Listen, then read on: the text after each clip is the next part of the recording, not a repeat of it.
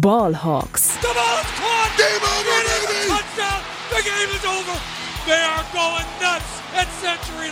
Hey und herzlich willkommen zum offiziellen Podcast der German Seahawkers. Heute mit Tobias und Jonas.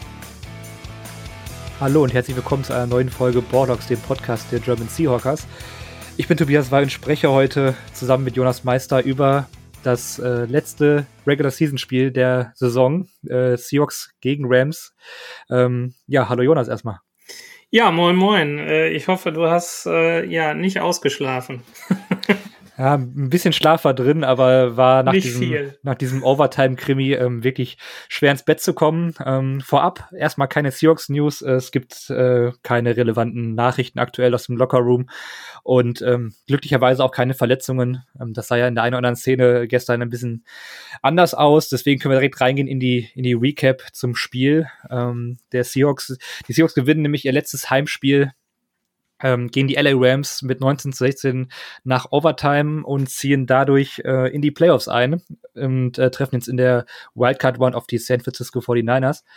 Ähm, das war aber auch nur möglich äh, durch Schützenhilfe. Diese, diese Ansetzung haben wir ja auch schon hier im Podcast ein wenig besprochen, dass die Lions gegen die Packers, die beide noch dann ähm, ja bei einem gleichzeitigen Aufeinandertreffen äh, Chancen auf die Playoffs gehabt hätten. Die, ähm, durch die Ansetzung, dass die Seahawks davor spielen, war für die Lions da, dann klar, okay, wir können gar nicht mehr in die Playoffs, aber ähm, ja, die haben Wort gehalten, beziehungsweise das gespielt, was ihr Headcoach vorgibt und immer wieder vermittelt. Also äh, ich glaube, wenn man ein Team in der NFL, gut, die Texans haben es gestern auch anders bewiesen, die haben einfach auch weiter Football gespielt, unabhängig von der Draftposition oder von irgendwelchen Ausgängen.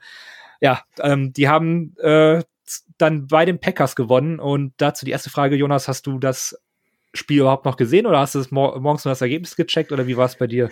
Ja, ich konnte auch nicht so richtig schlafen. Also wir hatten uns, äh, wir haben ja gestern wieder in der in der Redaktionsgruppe geschrieben und äh, wir waren uns dann eigentlich so so einen dritten, äh, vierten, äh, schöne Grüße übrigens an Simon, der irgendwann Ende des dritten Viertels, glaube ich, pennen gegangen ist. ähm, haben wir noch alle gesagt, weil es da ja noch nicht so gut aussah. Ja, gut. Ist jetzt so. Heute sind wir irgendwie ziemlich tiefenentspannt und dann so gegen Ende viertes Viertel und in der Overtime hatte ich dann gefühlt irgendwie so mental eine Palette Red Bull drin. Also aufgekratzt, deshalb war das, äh, war das mit Schlafen, wie du angedeutet hast, schon, schon schwierig.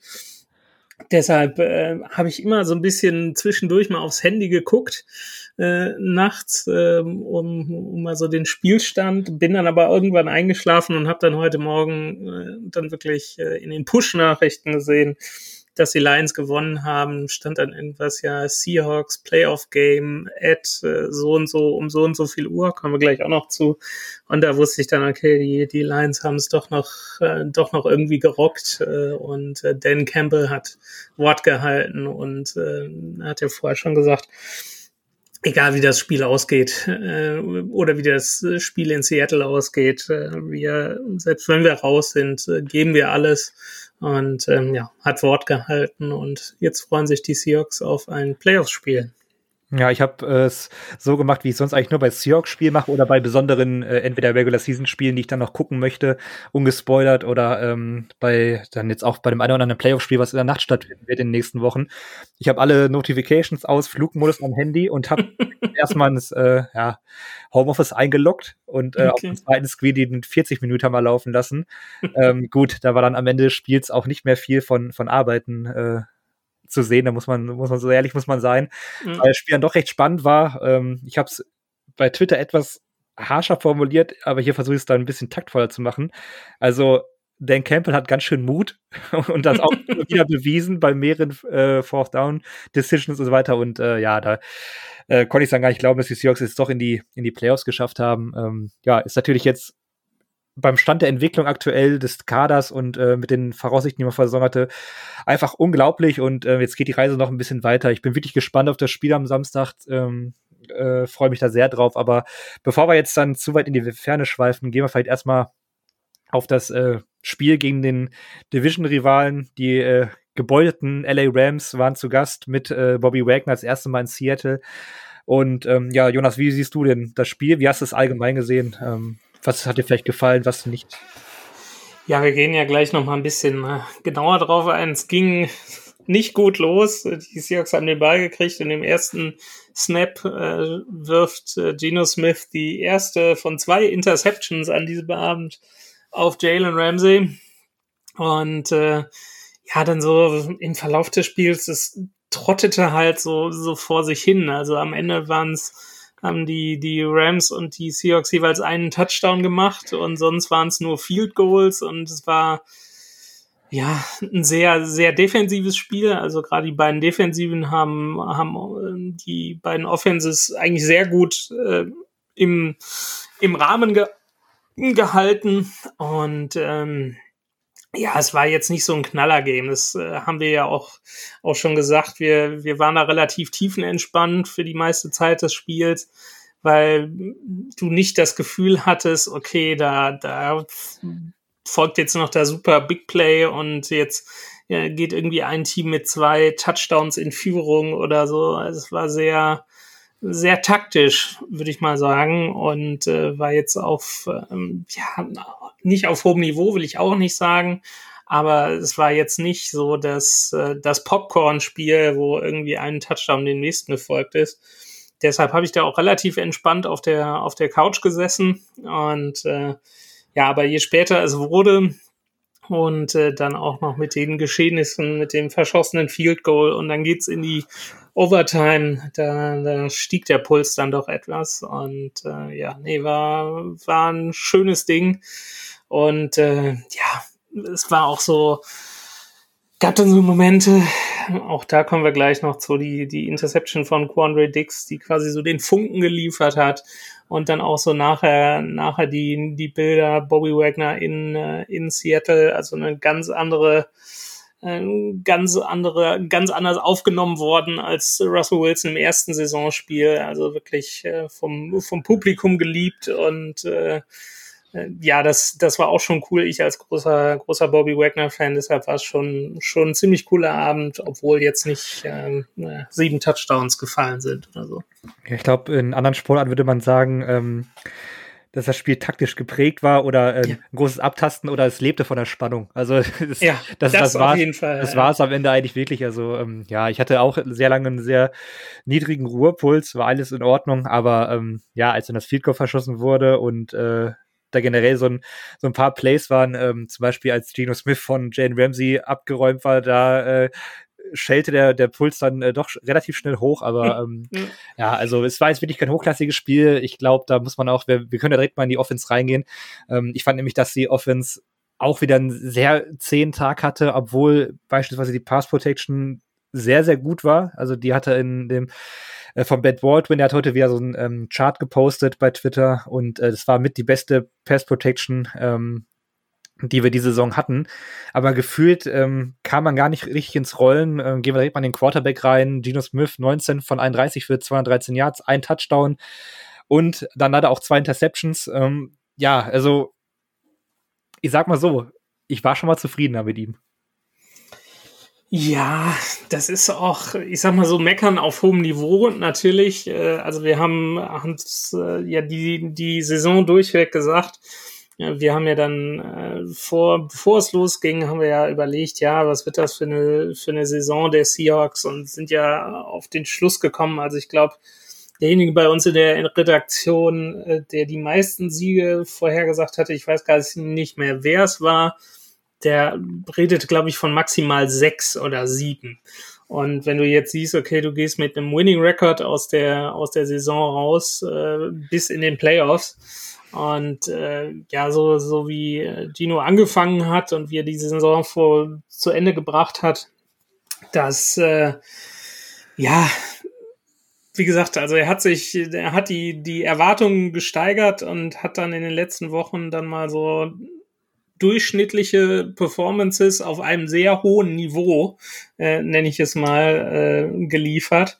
Und äh, wenn ich äh, wenn ich jetzt mal gucke, äh, was wir was wir vor der Saison gesagt haben Und jetzt am Ende der Regular Season steht er äh, NFL-weit auf dem achten Rang, was Passing Yards angeht, äh, auf dem vierten, was Passing Touchdowns angeht und auf dem fünften in Sachen Passer Rating und äh, hat gestern auch noch den, ähm, den Passing Yards, äh, Single Season Passing Yards Record von Russell Wilson geknackt.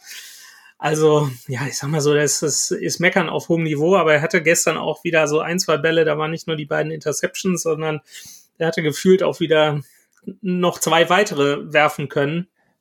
Ähm, aber war halt gefühlt im richtigen Moment, äh, war er immer da und so was dann, was dann nach dem Spiel auch so, so transportiert wurde, ähm, er war halt sehr, ja, was heißt entspannt, aber er hat dann halt, ich glaube, es war vor dem, vor dem letzten Drive, äh, nachdem Dix die Interception gefangen hatte, äh, hat, er, hat er zu seiner Offense im Huddle gesagt, so nach dem Motto, relax, it's just football. Und so hat er dann, dann auch gespielt. Er hat es dann sehr, ja, locker, ja, locker will ich nicht sagen, aber sah sehr entspannt aus und sehr, sehr entschieden, wie er dann das Feld runter ist. Äh, hat dann den, den Hit auch kassiert von, von Ramsey, den du, du angesprochen hast. Und hat sich davon auch nicht aus der Ruhe bringen lassen und äh, hat dann eigentlich im Prinzip das getan, was er tun musste, um, um sein Team beziehungsweise Jason Myers dann in eine Position zu bringen, um das Spiel zu entscheiden. Ja, vielleicht, vielleicht so zwei, drei Anmerkungen noch zu, zu Smith. Also man muss sagen, ähm, was mir halt fand, was du gerade auch angesprochen hast, dass er zum Beispiel in dieser, in der wichtigen Phase des Spiels dann auch selber gelaufen ist. Ich glaube, das war auch so ein längster Lauf der ganzen Saison, wenn die Kommentar, wenn ich das richtig im Ohr habe. 25 Yards wären es genau. gewesen, ja. Oder Und waren es, äh, hat er ja. Plus die Strafe dann noch oben drauf. Also, genau. Also, dass er dann im richtigen Moment auch äh, da ist er dann auch nicht mal irgendwie frühzeitig raus oder sondern hat dann irgendwie auch versucht auszureizen, habe ich das Gefühl gehabt, ist auch öfter mal so ein mhm. bisschen, bisschen selbst gegangen. Das hat man ja von Wilson früher auch mal gesehen, wenn es dann irgendwie eng wurde und es waren keine Passoptionen da, dann ist er halt einfach selbst gelaufen. Ähm, das gefällt mir halt sehr gut. Er ist halt auch wirklich ein Leader. Es gab auch noch so, so, ein, so ein Interview nach dem Spiel, äh, wo, wo glaube ich, den Tränen ein bisschen nach war, weil er, glaube ja, ich, gar nicht äh, fassen konnte, wie, wie gut die Saison eigentlich gelaufen ist und ja. dass er, glaube ich, auch nicht mehr damit gerechnet hat, dass er überhaupt noch mal so eine Rolle in der NFL spielen wird. Ähm, aber ich bin jetzt so ein bisschen, also, ja, ich glaube, das ist auch was, was man vielleicht mal in der, in der Offseason in Ruhe mal irgendwie, entweder für sich oder auch hier, man weiß es nicht, ob wir äh, Recap-Folgen in der Form machen wie früher, ähm, mal ähm, auseinandernehmen müsste. Aber ähm, ich fand auch, dass seine, klar, die Pass Protection war über die zweite Saisonhälfte im Schnitt eigentlich schlechter auch. Und ja. ähm, wie, inwiefern das dann auch auf die, auf die Performance von Gino irgendwie Einfluss hat, das muss man irgendwie alles mal in Ruhe. Ich finde aber, dass, äh, dass er zum Beispiel da auch pro Spiel immer so ein, zwei Fehler hat, die wirklich äh, haarsträubend sind. Ich habe auch ähm, leider nicht mehr im Kopf, es waren so viele Statistiken und News, die irgendwie ähm, da in der Form reinkamen. Aber ich glaube, er hatte die meisten äh, Würfe oder war ähm, zusammen mit einem Spieler, den ich jetzt gerade auch nicht weiß, äh, die meisten Würfe, die zu einem Tor Turnover hätte führen müssen. Das waren halt also dann diese gedroppten Interceptions, die auch oft passiert sind und so weiter. Das sind halt so, so Sachen, wo, wo ich denke. gestern übrigens auch wieder eine dabei war, ne? Eben, eben. Also das, das ist ja so eine Szene, die man jetzt von Gino in der Saison auch öfter gesehen hat. Mhm. Und ich glaube, wenn er, wenn er das äh, clean würde, dann ähm, sehe das schon deutlich besser aus. Aber so äh, habe ich mal so ein, so ein leichtes äh, ja, so, so leichte Bauchschmerzen, wenn ich äh, daran denke, wenn das jetzt so weitergehen würde oder er würde ich ein bisschen regressieren würde, obwohl er dafür eigentlich im Moment gar keine großen ähm, Anzeichen gibt. Und dann ist natürlich für mich als äh, Draft-Fan dann auch die äh, äh, Frage, geht man vielleicht auf den Quarterback, wenn man so früh picken kann? Das ist dann auch was für, für einen anderen Moment. Aber ähm, ja, das muss man halt wirklich mal in aller Ruhe, glaube ich, analysieren. Ich glaube, mit der Leistung von Gino können wir alle zufrieden sein über die Saison gesehen. In den letzten Wochen ähm, die, äh, ja, lassen mich nicht zweifeln, aber das sind halt Sachen, Fragezeichen, die man da irgendwie ausräumen muss, glaube ich, in der Offseason mal. Er hatte gestern auch so ein bisschen äh, selbst auf Twitter, glaube ich, nochmal angesprochen, Gino hatte übrigens gestern Zahltag, äh, hatte ich heute auch noch gelesen. Also er hat nochmal, ähm, sein Vertrag ist ja sehr, sehr incentive-basiert, also dass er so verschiedene Meilensteine hat, die er erreichen muss, um dann nochmal mal Geld zu kriegen. Und äh, der Playoff-Einzug der Seahawks äh, hat ihm gestern nochmal eine schlanke Million Dollar gebracht, eine Million. Ähm, und äh, nein, er hat es dann aber auch äh, auf Twitter angesprochen, so nach dem Motto, ja, wie du, wie du gesagt hast, ja, die, die Saison, dass die Saison so laufen würde, hätte keiner, keiner erwartet. Und jetzt wartet mal ab, äh, wie ich spielen werde. Ähm, wenn ich eine ganze Offseason habe, wo ich mich wirklich drauf konzentrieren kann, dass ich Starter bin und äh, meine Fehler ausmerzen kann, weil das war ja auch so, so ein Ding, du wusstest ja nicht, okay, macht's jetzt äh, Locke oder macht's äh, Gino und äh, jetzt ist er ja eigentlich der klare Starter, wenn er, wenn er in Seattle bleibt. Ähm, und wenn er, wenn er sich da wirklich drauf auf den Job fokussieren kann und dann selbst sagt, ja, wartet mal ab, da, da kommt noch mehr, dann nehme ich das auch gerne. Ja, ich habe gerade noch mal den Vertrag aufgemacht von Gino, da, bevor wir dann zur nächsten Positionsgruppe springen. Also das äh, Basisgehalt von ihm war 1,2 Millionen und die Incentives sind folgende. Äh, Week One Bonus, also äh, wahrscheinlich, dass er im Roster ist, ist ähm, hm. 585.000 gewesen. Da dachte man, okay, das muss man wahrscheinlich noch zahlen. Dann per Game Active Bonus äh, auf 1,1 Millionen, okay, den muss man wahrscheinlich auch zahlen, weil er äh, eventuell als zweiter Quarterback ja auch immer im Roster sein wird. Ja. So, und jetzt wird's dann halt eigentlich äh, relativ witzig. Pro Bowl und 20 Touchdown-Pässe, halbe Million, hat er sich verdient. Wer hätte gedacht, dass man das zahlen muss? Ähm, dann die Playing Time Incentives, 250 äh, also eine Viertelmillion, 250.000 für 55, 65, 75 und 85 Prozent. Ähm, und zehn Siege oder Playoff-Einzug äh, würden diese, diese ähm, Zahlung verdoppeln. Also hat er auch verdient. Und dann die Passing Yard Incentives, äh, 4000 Yards für eine Million. Ähm, wer hätte denn gedacht, dass er 4000 Yards hat? Also es ist unfassbar. Ja. Ich meine, das ist ja das Schöne an diesen performance-basierten Verträgen für fürs Franchise ist es gut, weil wenn es gut läuft, dann müssen sie die zahlen. Aber dass Gino überhaupt äh, ein Großteil dieser, dieser Boni in irgendeiner Form einstreicht. Das war überhaupt nicht zu erwarten, spricht dann für ihn. Und ja, da bin ich dann auch mal gespannt, was, was für ähm, Sphären er dann jetzt in der Offseason landen wird, ja. äh, was er da für einen Vertrag bekommt. Ähm, ja, wer keinen neuen Vertrag bekommt, ist Kenneth Walker, weil er ist erst ein Jahr auf dem Roster, ist doch frisch im Rookie-Vertrag und kostet äh, dementsprechend auch sehr wenig Geld. Gestern 29 Carries, 114 Yards, ähm, ja, und tat der Offense, glaube ich, sichtlich gut, oder? Ja, absolut. Also da, ähm, da ist auch so, ein, so eine Entwicklung äh, zu erkennen. Zu Beginn der Saison hatte ich immer so das Gefühl, wenn er dann mal äh, damals noch hinter Richard Penny und dann ab Woche sechs äh, als Starter ähm, da waren, waren immer so, so Plays dabei, wo du, wo der dann versucht hat, die Löcher in der O-Line zu finden und sich oft festgelaufen hat.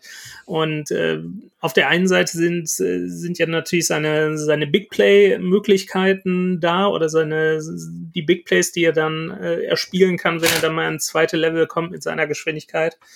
Ähm, und gestern hast du halt auch wirklich gesehen, da waren dann auch äh, ja explosive Runs dabei wo er eigentlich schon so, ja, ich sag mal, nach zwei Yards den ersten Kontakt äh, zum, zum Defender aufgenommen hat und sich dann aber dann doch irgendwie mit einem Spin-Move oder so nochmal da rausgewonnen hat und dann, äh, es war glaube ich auch in der Verlängerung äh, beim, beim Drive Richtung, Richtung äh, Field Goal, ähm, dass er dann auf einmal nach, ähm, nach dem frühen ersten Kontakt dann an der Seitenlinie doch nochmal irgendwie 20 Yards, nee, 10 Yards waren's äh, und dann äh, auch super, super Blocking-Play von Damian Lewis war das im gleichen Drive, äh, wo er dann einfach über außen geht und 20 Yards erläuft und so. Und das ist einfach so, ein, so eine Entwicklung, die da stattgefunden hat, wo ich mir denke, ja, kann man, kann man mal machen. Und er hat gestern ja auch äh, die, die 1000 Yard äh, geknackt. Ähm, und ja, ist jetzt 1050 Yards hat er, hat er laufen. Das ist äh, unter allen Running Backs Platz 12 in der Liga und wir hatten es gerade gesagt, er hat erst ab, ab Woche 6 gestartet. Und äh, ja, das ist, das ist schon, äh, wenn du, wenn du das, äh, das in deiner Rookie-Saison hinlegen kannst, dann äh, ja, können wir uns auf die nächsten Spielzeiten, wie du gerade sagst, äh, er braucht keinen neuen Vertrag erstmal ähm, können wir uns da freuen. Ja. Ähm, Habe ich eigentlich nichts hinzuzufügen. Ähm, wir hatten ja damals über den Pick gesprochen und man muss sagen, also ein guter Footballspieler ist er, das hat er jetzt bewiesen, immer wieder. Ja. Und immer auch zu, in diesen ähm, Schlussszenen des, des Spiels oder so im vierten Viertel, was er da manchmal noch für Läufe hat und dann auch diese Spiele entscheidet oder, oder closed, wie man so schön sagt. Das ja. ist dann auch ähm, ja, immer wieder schön zu sehen, dass ein, dass ein Rookie da auch in der Form schon da ist. Ich hatte auch damals noch, äh, also vor ein paar Wochen noch mal in so meine Notizen geschaut, die, äh, die ich gemacht habe zu ihm beim äh, äh, Pre-Draft. Und da, da hieß es, er hat eine gute Vision. Und dann habe ich mir jetzt nach den letzten Wochen so gesagt, so, oh, aber der läuft überhaupt nicht gut mit guter Vision, wie du ja gerade auch hattest, dass er sich oft festgelaufen hat oder so. Aber das hat er mittlerweile schon wieder so ein bisschen besser hinbekommen. Und dann diese Richtungswechsel auf der Stelle quasi. Ähm, wie er dann äh, abstoppt und dann wieder voll rausbeschleunigt und äh, das, das sieht halt einfach gut aus. Ich hoffe, er hat ja auch so ein bisschen ähm, Probleme mit den, mit den Knöcheln, glaube ich, in den letzten Wochen gehabt. Ich ho hoffe, mhm. dass er dann in der Offseason dann nochmal komplett heilt und äh, das sah gestern schon wieder viel besser aus und ja, uns da noch ähm, viele, viele Yards erlaufen wird. Ähm, gehen wir zu den Wide Receivern. Für mich jetzt nicht die Gruppe, die jetzt sehr prominent gestern war. Ähm, nee. Lockett mit einem Touchdown und 54 Yards bei vier Receptions. Ähm, der Touchdown war sehr sehenswert. Also wirklich äh, einer dieser Pässe, wo man bei Gino dann träumt und, und fantasiert, was da noch gehen könnte, weil mhm. äh, der unglaublich war, wie er den in, zwischen äh, oder hinter zwei Defender in Lockets, Lockets Arme platziert hat. Das sah schon sehr das gut aus. Das war so typischer Lockett-Touchdown, ne? Ja. Und witzig finde ich dann ja, dass ist immer gesagt wird über diese Russell Wilson Lockett Connection, die ist ja unfassbar.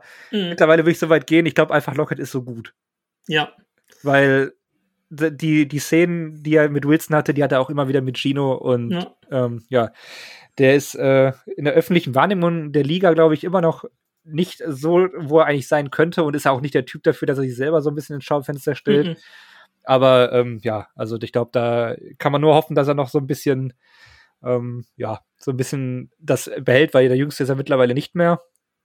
Ähm, ja, also äh, gute Leistung von ihm wieder, wurde ja auch vom Spiel ausgezeichnet mit der Steve Largent, äh, ja, was mit dem Steve Largent Award, Award genau. genau. Ähm, ja, also ein Vorzeigesieger, kann man nur so sagen. Ähm, Metcalf versucht das Ganze. Wie hast du die Leistung von ihm gestern gesehen? Also er war, war ja am Anfang oder am, im ersten Snap wollte, wollte Gino ihn direkt anspielen und ist dann von, von Ramsey undercutted worden und äh, der hat dann die, die Interceptions gefangen oder Interception, eine von zwei gefangen. Ähm, ja, Dicke hatte immer wieder so, ja, in den, in den wichtigen Momenten war er gefühlt da und hat dann nochmal, hat dann nochmal äh, Bälle gefangen. Aber er war auch relativ abgemeldet gestern. Also es war jetzt nicht, wo du dir denkst, okay, Wide Receiver Nummer eins müsste vielleicht ein bisschen, bisschen mehr kommen. Weiß ich nicht, ob die, die Coverage jetzt so gut war. Ähm, äh, aber ja, so richtig auf sich aufmerksam hat er nicht gemacht. Äh, gab dann nach dem, dem Hit von, von Ramsey gegen, ähm, gegen Gino, äh, kam sie sich mal wieder so ein bisschen ins Gehege und äh, da hatte ihm dann auch so eine so, so eine leichte Backpfeife verteilt, wofür er zum Glück keine Flagge gesehen hat, also Ramsey. Äh, ja, Ramsey danach ja. ja, es war eher so ein Augen, so ein Versuch, ein Augenpieksen, weil das ist ein bisschen ins Face Mess reingegangen. Ja, also, ja, ja. also ganz komische Szene auch irgendwie. Ramsey nachher noch mit dem, mit der Schwalbe, würde man im Fußball sagen, hat sich dann irgendwie theatralisch fallen lassen. Und ja, es war, war wieder, war wieder ein lustiges Duell. Vor allen Dingen krass ist dann auch immer am Ende, du denkst dir, okay, die, die können sich auf den Tod nicht ausstehen äh, und äh, ja, würden sich am liebsten eine reinhauen. Und am Ende des Spiels siehst du sie dann immer wieder nah Arm in Arm stehen und sich freundlich unterhalten und so. Das, das finde ich immer so ein bisschen, ja, was heißt bemerkenswert, aber ist immer so ein bisschen, so ein bisschen komisch. Äh, aber am Ende muss man auch sagen, mit äh, Lockett und Metcalf hast du wieder 2000 Yard Receiver. Ähm, die, die haben beide gestern oder DK hatte die 1000 Yards schon, schon gebrochen und äh, Lockett hat's, hat's gestern dann gemacht. Äh, zum, zum vierten Mal in Folge, also Tyler Lockett 1000, 1000 Yard Saison, das hat eben vor ihm nur Steve Largent erreicht in der Franchise-Geschichte der Seahawks. Und wenn du dann nochmal so auf die, auf die Skill-Player schaust, hast du halt einen Running Back und deine beiden Top-Receiver, die jeweils einmal 1000 Yards am Boden und zweimal 1000 Yards durch die Luft gemacht, gemacht haben. Da bist du offensiv in der, in der Spitze, glaube ich, ganz gut aufgestellt. Ja, das definitiv. Also diese, diese komische Beziehung Ramsey-Metcalf äh, hatte ich ja auch schon in der Redaktionsgruppe gestern mal angesprochen. Ich dachte eigentlich, das wird, äh, geht so Richtung Latimore Evans, aber irgendwie scheinen sie es äh, gut trennen zu können. Finde ich ja ähm, immer wieder bemerkenswert, wie du auch schon sagtest. Aber ähm, ja, da muss Metcalf auch aufpassen. Wenn, wenn er Pech hat, ähm, bekommt er da nämlich dann auch die Strafe und dann werden sie offsettet und äh, dann ja. hat man irgendwie ein Problem. Äh, nachdem man sich da ja in eine gute Position gebracht hatte. Also äh, da hat auch Pete Carroll wieder einen guten Coaching-Job bewiesen und ihn danach irgendwie zur Seite genommen. Danach gab es mhm. den Fistbump mal wieder und ähm, dann war irgendwie alles gut. Danach war Metcalf auch, auch relativ ruhig, ähm, zum Glück, weil der neigt ja jetzt die Saison schon öfter dazu, da mal so ein bisschen. Aber ich glaube, das, das bucht man bei so, äh, ja, Wide Receiver 1 Steven immer so ein bisschen mit, leider. Ja. Ähm, noch ein paar, ein paar Randnotizen zu Wide Receivers. Also der Ricky Young, der Siebtrunden-Pick aus dem letzten Jahr, gefällt immer besser. Also ähm, hat seinen ersten Career Catch gehabt, hat auch noch einen zweiten im Spiel, ähm, ist auch in der Lage, nach dem ähm, Catch ein ähm, bisschen Schaden anzurichten, ähm, wirkt er irgendwie relativ agil in, der, in den ein, äh, zwei Szenen, die er hatte. Also, ähm, ja, er hat ja auch schon in den letzten Wochen ein paar Szenen, er ist als Fullback aufgestellt worden, als Sleepwalker dann reingegangen, da hat er irgendwie schon ein bisschen auf mich aufmerksam gemacht. Also, ähm, ja, scheint so, als hätte man da aus dem Siebtrunden-Pick bisher zumindest mal ein bisschen was rausholen können. Ähm, kein Siebtrunden-Pick, aber ein undrafted Free Agent vor mittlerweile, glaube ich, drei Jahren, Kate Johnson. Ähm, der ja damals äh, ganz schön Draft-Hype bekommen hat, den ich auch besser gesehen hatte als das, was er am Ende weggegangen ist. Hatte auch seinen ersten Saisoncatch ähm, diese Saison. Äh, ich glaube sogar Karriere. Ich bin mir da aber auch nicht ganz sicher. Ähm, Habe mich ein bisschen gewundert, wer da mit der 88 rumläuft, äh, weil da musste ich erstmal, ich dachte äh, Treadwell, aber der hat ja auch eine andere Nummer. Der hat die 18, ja. Ja, genau. ich dachte, wer, wo kommt dieser unbekannte Mann her? Aber äh, es war Kate Johnson, den, den, den, ich schon ein bisschen ver vergessen hatte mittlerweile. Ja. Also, ähm, ja. Ähm, ich glaube, für die ganz große Karriere aber es ist immer mal schön, wieder so ein paar Leute, die man vielleicht früher mal sich angeschaut hat, äh, da nochmal auf dem Spielfeld zu sehen. Ähm, gehen wir zu den Tight Ends. Gab schon auffälligere Spiele, oder? Ja, absolut. Also äh, du hast ja jetzt im Moment nur noch zwei, weil äh, Will Disley ja auf IR ist. Äh, Kobe Parkinson mit äh, zwei wichtigen Catches, wenn, wenn mich nicht alles täuscht. Also äh, für, für 47 Yards, äh, wo ich glaube, das war dann auch im, im vierten Quarter, wo äh, es dann, glaube ich, äh, im, beim First Down gar nicht weit ging oder sogar ein negatives Play war und dann, dann hast du da irgendwie zweiten und zwölf und den hat er dann für, ich glaube, 25 Yards oder so gefangen und äh, Noah Fant auch 20 Yards gefangen. Äh, ja, so, so die, die, die Sicherheitsventile waren sie wieder. Äh, so auf die, die Blocking-Arbeit habe ich jetzt nicht unbedingt geschaut von den beiden, aber ja, wie du schon sagst, gab schon mal auffälligere Spiele. Und äh, aber als sie gebraucht wurden, waren sie da und äh, haben dann sicherlich auch ihren Teil dazu beigetragen, dass die, dass die Seahawks da gestern äh, dann noch entscheidend übers Feld marschiert sind. Ja, mehr habe ich dazu auch nicht. Gehen wir direkt in die O-Line rein die ja gestern gegen eine, man muss auch sagen, gebeutete Defense, zum Beispiel Aaron Donald hat da nicht gespielt, eigentlich ein sehr, sehr gutes Spiel gemacht hat. Ja, das äh, würde ich auch so sehen. Ähm, die beiden äh, Rookie, Rookie Tackles wieder ähm, am Start gewesen, die ja wirklich auch äh, die komplette Saison durchgespielt haben.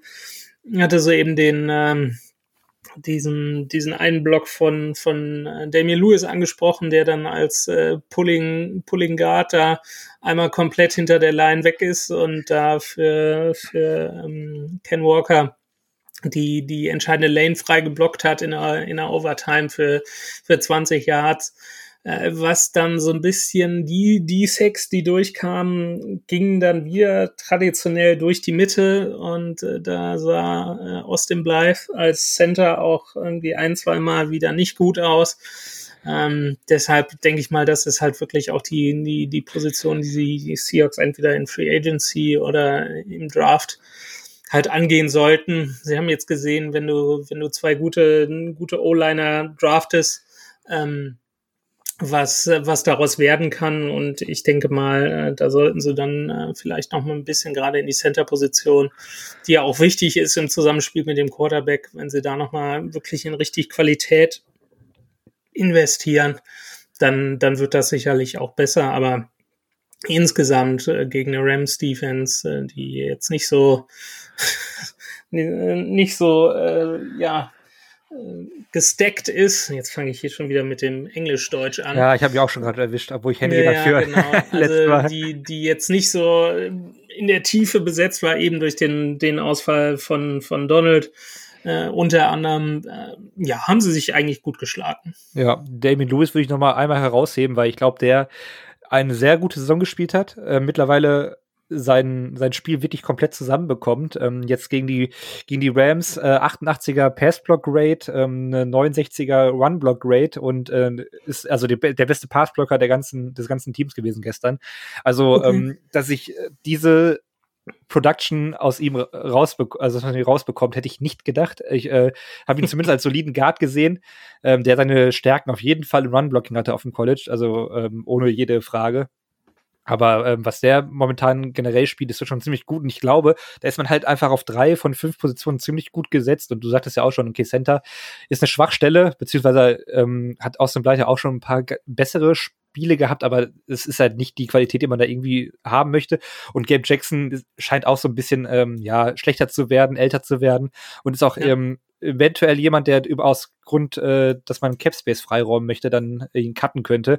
Ähm, aber man hat so ein solides Fundament in der O-Line, dass ich nicht, äh, also ich kann mir nicht vorstellen, dass man nicht das Level mindestens halten kann. Ich glaube eher, dass man, äh, je nachdem, wie man da holt, da nächste Saison sogar eine bessere O-Line hat, was natürlich ähm, ja, der ganzen Offense irgendwie gut tun würde. Bin ich mal sehr gespannt. Ich hoffe, man adressiert da die, die einzelnen Stellen noch, weil ähm, ich glaube, auf, auf diese, diese ähm, zusammen gebauten O-Lines der, der Jahre davor. Da kann man irgendwie auch ähm, guten gern drauf verzichten. Ja. Ähm, ja, wobei, wenn wir jetzt die Seite des Balls wechseln, die Line ist ja eigentlich auch ein Thema, wobei sie gestern ähm, schon einen besseren Tag hatte. Auf jeden Fall, also vor allen Dingen durch die Bank weg. Also du, du hattest Bruce Irvin, der, einen Sack geliefert hat, Boye Maffei hatte einen Sack, Daryl Taylor hatte einen Sack. Chenan Woso, ich weiß ich gar nicht, ob der einen kompletten Sack hatte oder nur einen halben. Er hat den geteilt ähm, mit ähm, Irvin. Ah, okay. Äh, also da, da ist wirklich, äh, wenn du, wenn du gesehen hast, dass, äh, dass Taylor jetzt in den, in den letzten Wochen ich glaube, vier, viereinhalb Sacks hatte und jetzt mit neuneinhalb äh, aus der Saison rausgeht. Äh, ein Woso jetzt mit zehn, glaube ich, durch den halben. Ähm, da, da hast du dann, dann zwei, zwei Pass-Rusher, die, die eine 10, 10 saison fast abgeliefert haben. Und wenn du dann siehst, okay, die Chance äh, auch über zwei First-Round-Picks, äh, das ist übrigens äh, eine, eine kleine, wobei kleine Nachricht kann man gar nicht sagen. Jetzt steht natürlich auch, äh, sollten wir vielleicht noch ansprechen, der der äh, Pick der Broncos fest, äh, den die, den die Seahawks haben. Der ist gestern noch so ein bisschen abgerutscht, weil die Broncos dann tatsächlich noch gegen die Chargers gewonnen haben, die irgendwie für drei Viertel mit äh, Justin Herbert und der, der First Team Offense gespielt haben. Und äh, da ist der, ist der Pick dann nochmal von der dritten Position auf die fünfte abgerutscht. Also die Seahawks, wenn sie einen Pick behalten, picken jetzt äh, an der fünften Position in der ersten Runde. Und je nachdem, wie, wie sie in den Playoffs äh, rauskommen, liegt der im Moment, glaube ich, der eigene First-Round-Pick an 20. Stelle. Und das, das ist so, man hat wir so eben in der Vorbesprechung auch schon gesagt, ist eigentlich ein Draft-Kapital, wo du dann auch ähm, so den Bereich D-Line angehen kannst. Und wenn du da wirklich äh, Taylor und Woso mit knapp 10 Sacks hast, und dann noch einen dritten Pass-Rusher dazu und du hast Boye Maffei vielleicht noch in der Hinterhand, der sich auch noch entwickeln kann, dann ist das jetzt eine Perspektive, wo ich sage, okay, ist jetzt nicht die schlechteste Position, äh, mit der du in eine neue Saison gehen kannst. Ja, das gilt ja auch, ähm, also die, die, ähm, die Line im Draft gilt auch als, als sehr, sehr gute Gruppe. Ähm, ja. Also zumindest die Edge-Position. Ich habe selber jetzt so mich da noch nicht beschäftigt, äh, tiefgehend, aber klar, wir reden, also man redet ja immer über, über Will Anderson oder über äh, Jalen Carter. Ähm, aber ich glaube, selbst wenn man die nicht kriegen würde, wobei ich man auch da abwarten sollte, weil wir haben jetzt Anfang Januar und letztes Jahr zum Beispiel ging äh, Trevin Walker ein 1 overall ähm, mhm. für Jacksonville Jaguars. Und den hatte bis, glaube ich, ein paar Tage davor ähm, kaum einer auf dem Schirm als First Overall Guy. Und das wird auch dieses Jahr. Ich, ich, bin mal gespannt, wer dieses Jahr so nach oben gespült wird, irgendwann im Laufe des Draftprozesses. Deswegen, selbst wenn man jetzt denkt, okay, ähm, Carter und Anderson wird man nicht bekommen, am Ende wird es wahrscheinlich doch irgendwie, äh, glaube ich, eine Chance geben, einen ja. von beiden zu kriegen, weil ähm, es äh, bei allen Prospects, äh, selbst bei den, bei den Top-Prospects immer noch Fragezeichen gibt, die die Teams dann irgendwie ähm, ja, vielleicht davon Abstand nehmen lassen. Noch, ja. ja, also ähm, da, da ist noch kein Wort gesprochen und es gibt halt äh, genug Verstärkung im, im Draft, die man da irgendwie holen könnte. Abgesehen davon, die Free Agency könnte eventuell nochmal wichtig werden. Entwurso war, war super ja. Free Agency Signing. Sowas bräuchte man auf jeden Fall nochmal. Ich, so wie ähm, Entwurso letztes Jahr, ne? Genau. Ja, also ich kann es halt irgendwie auch schwer verstehen, warum zum Beispiel Boye Maffei, der ja auch einen Sack hatte, ähm, so wenig Spielzeit bekommen hatte. Er hat, glaube ich, in den Spielanteilen, die er hatte, immer wieder ähm, gezeigt, was er für ein Potenzial zumindest hat. Und dass dann, äh, ja, bei allem Respekt ein äh, Rentner im, im Halbruhestand, äh, Bruce Irvin, da noch äh, wirklich derart Snaps sieht äh, der Saison, ist schon, ja, Coaching, Coaching-mäßig finde ich jetzt nicht so ganz optimal. Ähm, vor allem, wenn man eigentlich in der Saison ist, wo man ja auch so ein bisschen äh, aufbaut und, und die äh, Draft-Leute und die jungen Spieler auch spielen lassen sollte. Ähm, zu David Taylor noch ganz kurz. Also aus dem werde ich auch weiterhin nicht schlau, werde ich auch wahrscheinlich jetzt in der Offseason nicht werden. Ähm, hat er letztes Jahr, glaube ich, auch schon so einen enormen ähm, Endspurt ähm, wo er dann Sex gesammelt hat ohne Ende. Äh, ist natürlich schön, wenn er dann irgendwie da ist, aber dass das mal über das ganze Jahr bringt oder beziehungsweise auch im Spiel konstanter. Äh, er ist halt ein Speedrusher, klar. Er ist halt ein bisschen limitiert, weil die äh, maximale Kraft er nicht hat, aber ja, also da ähm, weiß ich auch nicht. Also ich glaube, den kannst du wirklich nur in, in klaren Passing-Downs dann als wirkliche Gefahr sehen. Ähm, ja. Bin ich mal gespannt, wie man das da irgendwie nächstes Jahr dann äh, aufstellt, auch vielleicht in der, mit ein paar Neuzugängen in, in der 3-4, die ein bisschen eingespielter ist, ähm, dass man ihn da vielleicht wirklich ähm, ja, Aufgaben geben kann, wo er dann auch gar nicht mehr irgendwie gegen den Lauf spielen müsste. Das wäre halt für ihn irgendwie optimal. Ähm, ja. Gehen wir zu den Linebackern. Ähm, habe ich jetzt gar nicht so viel zu, aber Cody Barton, erstes Spiel als Mittellinebacker und Playcaller der Defense, ähm, zumindest über die volle Spielzeit nach dem Ausfall von Jordan Brooks letztes Spiel. Ähm, wie hast du ihn gesehen? Ich sehe ihn ja mittlerweile als eigentlich stärkeren Linebacker diese Saison als äh, Jordan Brooks an. Ja, also er hat äh, eine sehr gute Saison gespielt, war gestern auch, äh, klar, hat immer ein, zwei Mal, äh, weil zwischendurch äh, Cam Akers hat gestern auch wieder über 100 Yards erlaufen. Ähm, und die, die typischen McVay-Sweeps auch noch dabei waren, also was dann so aus dem Backfield kam, teilweise dann immer relativ weit das Feld runtergestoppt zwischendurch. Äh, aber es waren eben auch so Plays dabei, das war in der ersten, im ersten Drive der, der Rams nach der, nach der Interception. Da standen sie ja auch kurz vor der Endzone und äh, da gab es, glaube ich, auch wieder so ein, so ein Outside-Play auf Paul, wenn mich nicht alles täuscht. Und das sah schon so aus, als ob er eigentlich auf dem Weg in die Endzone war. Und dann kam wirklich, äh, ich weiß gar nicht, ob es dritter Versuch war. Äh, Im letzten Moment kam dann Cody Barton so von der von rechts angeflogen und äh, räumt ihn dann kurz vor vor der vor der Goal Line äh, ins Aus ab, wodurch dann aus einem äh, Touchdown nur ein Field Goal wurde, was ja dann am Ende, du bist in die Overtime gegangen, äh, ja auch relativ entscheidend war, dass er eben diesen, diesen Touchdown gestoppt hat. Äh, und diese Plays hat er in den letzten Wochen eigentlich, ja, reihenweise will ich nicht sagen, aber in jedem Spiel hat er mindestens so ein, zwei wichtige Plays dabei. Und äh, ja, er ist auch, äh, ich glaube, ist er auch Free Agent, wenn mich nicht alles täuscht. Also spielt auch äh, um einen Vertrag. Und so wie er es in den, in den letzten Wochen gemacht hat und dann gestern noch als, als Playcaller der Defense, als, als Mittellinebacker, ja, war jetzt nicht schlecht. Also ähm, anstelle der Seahawks würde ich mir mehr überlegen. Du hast ihn gedraftet, äh, er hat äh, mehrere Jahre in deinem System verbracht. Ähm, du hast auf jeden Fall einen Need auf Linebacker. Ähm, da geht meiner Meinung nach die Tendenz ganz klar dazu, dass er, dass Cody Barton auch nächste Saison in, in Seattle spielt. Ja, und ich weiß auch nicht, was er jetzt äh, für einen Markt hat. Das ist natürlich immer, wie, wie so oft, sagen wir es ja auch hier, ja. Frage des Preises. Aber ich hm. glaube, dass man Cody Barton als ähm, ja, Spieler für die Tiefe oder potenziellen Starter, man wird ihm keine Unsummen zahlen und auch mhm. wahrscheinlich auch nicht zahlen müssen. Und ich glaube, ähm, ja, deswegen würde ich mich da auch Stand jetzt mal für eine, für eine Verlängerung von, von Barton aussprechen. Also ähm, ja, gefiel mir jetzt äh, immer wieder sehr gut und hat er, hat er seine Szenen und seine, seine Berechtigung irgendwie im Roster zu stehen. Ähm, ja, gehen wir weiter zur nächsten Positionsgruppe, dann sind wir auch fast durch. Äh, die Cornerbacks, ähm, Tariq Woolen wurde äh, viermal angespielt und hat tatsächlich zwei Receptions zugelassen. Müssen wir uns jetzt schon Sorgen machen. Frechheit, nein, also das geht gar nicht. Cutten, sofort. Nein, Quatsch.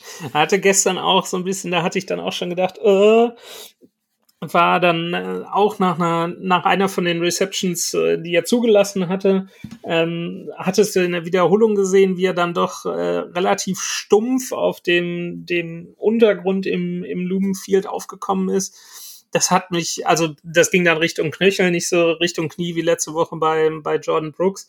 Aber das war ein ähnlich stumpfer Aufprall und das sah auch erst nicht gut aus. Und er ist dann auch äh, zwar selbst ins, ins blaue Zelt gegangen, kam dann aber zwei Plays später wieder und äh, hatte, hat dann auch durchgespielt. Das war so ein kleiner Schreckmoment, aber er hat gestern dann auch äh, ja dann äh, gut getackelt auch äh, und ist dann getestet worden und ja gut, ist halt ein Rookie und äh, das nach der Saison kann man auch mal ein paar Receptions gegen Baker Mayfield zulassen schließe ich mich an. Michael Jackson hatte noch eine, also ist jetzt nicht groß in Erscheinung getreten, hat aber eine sehr sehenswerte Szene, wo er einen äh, Pass abgeblockt hat. Und Kobe Bryant, der wurde auch als, ähm, ja, wurde auch zwischendurch mal als Blitzer eingesetzt, hat auch gestern mhm. gegen Mayfield dann Sack. Äh, Corner Blitzer. Ja, ein bisschen vermisse ich äh, in der Gruppe jetzt Trey Brown, aber anscheinend scheint man ihm da auch noch einfach die Zeit zu geben. Ja. Ähm, Patella-Sehne ist schwierig. Ja. Kenne ich selbst und äh, ja, ja. Der spielt auch noch eine, auf einem anderen Level und wenn du dann wirklich die, die Möglichkeit hast, mit Woolen äh, äh, ihn da so ein bisschen wieder ranzuführen, äh, ja. Also mit, mit abschreiben. Jack ja, eher mit Jackson dann, ne? Meinst du, oder? Ja, ja, nee, genau. klar auch, ja. aber du, du hast ja mit äh, Tariq Woolen, sprich, du äh, hast nicht hast natürlich drauf gewartet, dass, dass äh, Brown zurückkommt, äh, aber du musstest ihn jetzt nicht äh, notgedrungen irgendwie reinwerfen, ja, ja. Äh, sondern äh, konntest ihn halt jetzt so ein bisschen äh, ja zurücknehmen und dann auch seine seine Snaps da dosieren und mal schauen, wie es wie es in der nächsten Saison weitergeht. Ja, also ähm, ich bin auch ganz froh, vielleicht, dass man da jetzt nicht zu schnell reinwirft. Ähm, er hat jetzt, wenn er jetzt fit bleibt und geblieben ist, dann hat man eine ganze Offseason dann irgendwie in Ruhe auf nochmal aufzubauen. Und ich glaube, dann reden wir wahrscheinlich über äh, ein Camp Battle, wenn überhaupt Michael Jackson dann noch auf dem Roster ist oder ähm, dann mit Trey Brown, der völlig fit ist, der dann äh, ja auf den zweiten Starting Cornerback äh, Spot ja. schielen wird und ich glaube ihn dann auch holen wird. Äh, äh, natürlich ähm, stand jetzt, weil wer weiß, vielleicht holt man da ja im Draft auch noch was. Thema ähm, Draft Free Agency. Also da wird noch so viel passieren, aber ähm, ja. ich bin ja ich bin ja von Trey Brown relativ überzeugt gewesen bei dem, was man bisher von ihm ja. gesehen hat. Ähm, bin ich mal gespannt, wie wie es bei ihm dann wird. Und ja, gehen wir zur letzten Gruppe. Ähm, da haben wir nicht viel, aber aber ein äh, Knaller. Äh, ja. äh, Quandary, ich hätte fast der von Dix gesagt, weil äh, ähnlich gefangen hat er ja.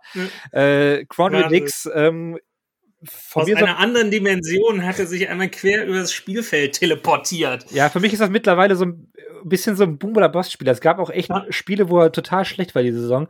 Aber in den letzten Wochen auch schon wieder mit einigen Interceptions und ähm, ja, gestern in der Overtime ähm, eigentlich die Saison gerettet, kann man fast sagen. Ja. Mayfield ging, ging tief auf, auf Jefferson. Ähm, der Ball war, war sehr lange unterwegs. Äh, ich glaube, mhm. Quando Dix war auf der anderen Spielfeldshälfte äh, eingeteilt als Safety ja. und hat das dann irgendwie gesehen und äh, ja, seine Instinkte als Ballhawk da irgendwie dann ähm, unter Beweis gestellt, rauschte daran und äh, attackierte die Route und, und äh, hat den Ball dann irgendwie noch, also auch gefangen. Dann mit kleinem Gruß an Bobby Wagner an die Sideline. an der Sideline. also da musste ich sehr schmunzeln, konnte auch ein bisschen froh sein, dass er keine äh, Flagge für bekommen ja. hat, weil äh, das war jetzt auch nicht die cleverste Entscheidung. Und warum auch die haben übrigens nach dem Spiel die Trikots getauscht. Die ja. Eben, also es macht ja auch unter, unter Freunden und Brüdern zum Beispiel auch mehr Spaß, einfach zu ärgern, als dann äh, irgendwelche Fremden. Ich glaube, äh, da sollte man auch nicht zu, zu ernst nehmen bei den beiden. Nee, das, das sagte Dix gestern auch in der Pressekonferenz, die war, war auch sehr, sehr lustig da sagte er auch, ja, genau das, was du gerade sagtest. Ähm, das, Bobby ist so ein bisschen wie mein großer Bruder und äh, ja, das hätte er einfach so gemacht, wie man das so unter Brüdern macht.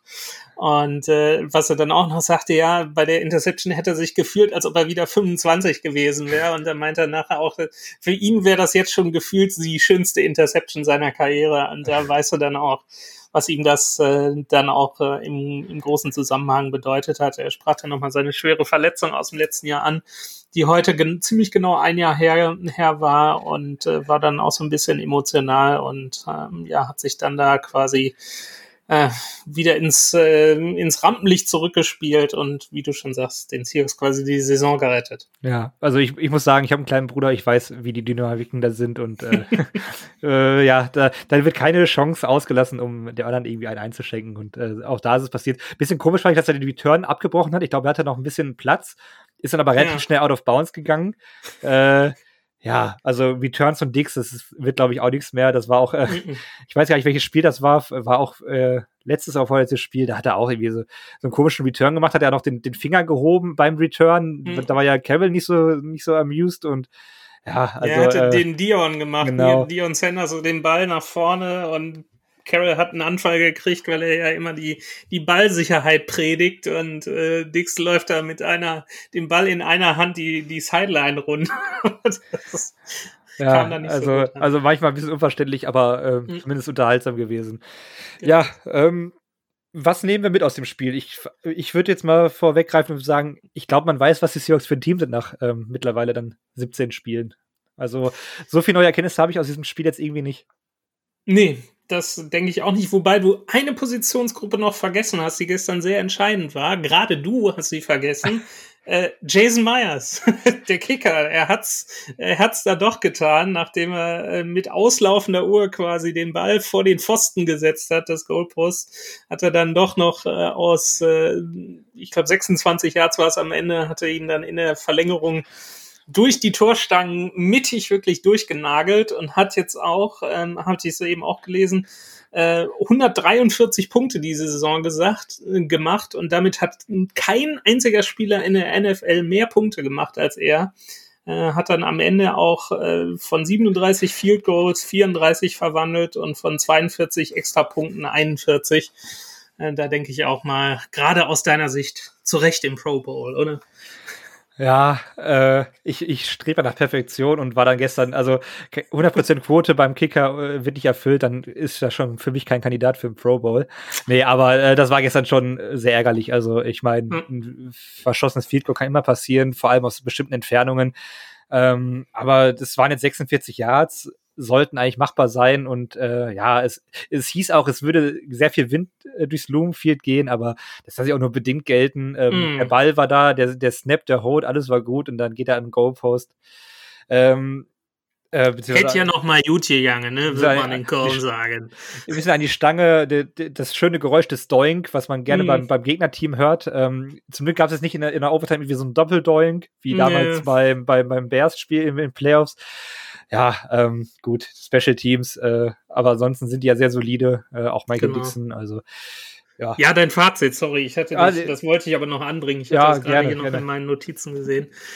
Nee. Ja, also ich sag mal, mit dem, mit dem Team, mit der Draftklasse, mit äh, Geno Smith, äh, den du ja unter gewissen Umständen auf jeden Fall halten kannst, wenn du dann einen jungen Quarterback vielleicht draftest, der sich dahinter entwickeln kann und dann hast du einfach neun Picks mit dem, dem Potenzial, äh, da hast du, hast du gutes Potenzial, du hast äh, ein bisschen Spielraum finanziell in der, in der Free Agency, also ja, das haben wir so oft gesagt.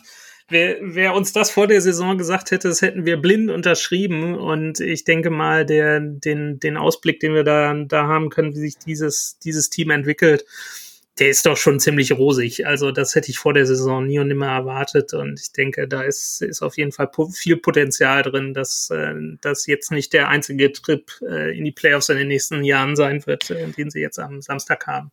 Ja, ich hoffe auf jeden Fall, aber ich bin jetzt, ähm, ja, also ich schätze die, die Playoffs jetzt schon sehr wert, ähm, weil man war jetzt auch oft drin. Jetzt hat man es mit unter Kevin, glaube ich, dann in äh, ja, insgesamt, glaube ich, dreimal verpasst, dass man es nach so einer Saison jetzt schafft. Äh, also ich freue mich unheimlich auf Samstag. Ähm, das äh, schon mal vorweg, aber ich glaube, über das Team kriegt man jetzt keine neuen Erkenntnisse mehr im, im 17. Saisonspiel. Ich glaube, man weiß, was die Seahawks sind. Vielleicht ein äh, durchschnittliches Team, vielleicht leicht überdurchschnittlich. Jetzt irgendwie in die Playoffs gerutscht über diesen siebten Spot. Ähm, man fährt als Außenseiter natürlich nach San Francisco. Das Spiel findet übrigens Samstag um 22.30 Uhr statt. Ähm, endlich mal ein guter Samstag-Kickoff, ne? Ja, Nicht wirklich. so wie Heiligabend, die ja. Scheiße da um 21 Uhr, sondern Samstag 22.30 ist schon Premium. Also, also zur besten Zeit, da gelten eigentlich auch keine Ausreden, warum man das Spiel jetzt irgendwie nicht gucken kann. Nee. Ähm, Sonntags ausschlafen. Ja, also da, da, das sollte man auf jeden Fall sich anschauen, ähm, die Playoffs genießen, selbst wenn es jetzt nur ein Spiel sein sollte. Ich glaube jetzt die in den nächsten Tagen, wenn dann diese, auch, auch auf Social Media wird da wieder viel passieren von der NFL und dann, ähm, weiß nicht, wahrscheinlich werden auch die Seattle äh, Kraken oder äh, die, die Sounders oder so wieder irgendwelche Grüße schicken. Also ist ja immer so in den Playoffs, ähm, dass mhm. dann die ganzen anderen Städte-Teams da irgendwie auch nochmal und dann wird auch diese, diese Anspannung und diese Vorfreude auf noch mehr kommen. Und das sollte man einfach mal mitnehmen, selbst wenn man da am Samstag ausscheiden sollte. Ähm, ja, das Spiel wird auch noch, da wird auch eine Preview zu kommen im Laufe der Woche. Natürlich auch vor dem Kickoff, also äh, da werdet ihr noch bestens informiert. Ja, und damit äh, beenden wir zumindest mal die Regular Season für, die, für diese Saison mit einem kräftigen Go Hawks. Genau, Go Hawks und immer dran denken, it's just football. Touchdown Seahawks! Weitere Infos zu den German Seahawkers gibt's natürlich auch auf unserer Website unter germanseahawkers.com.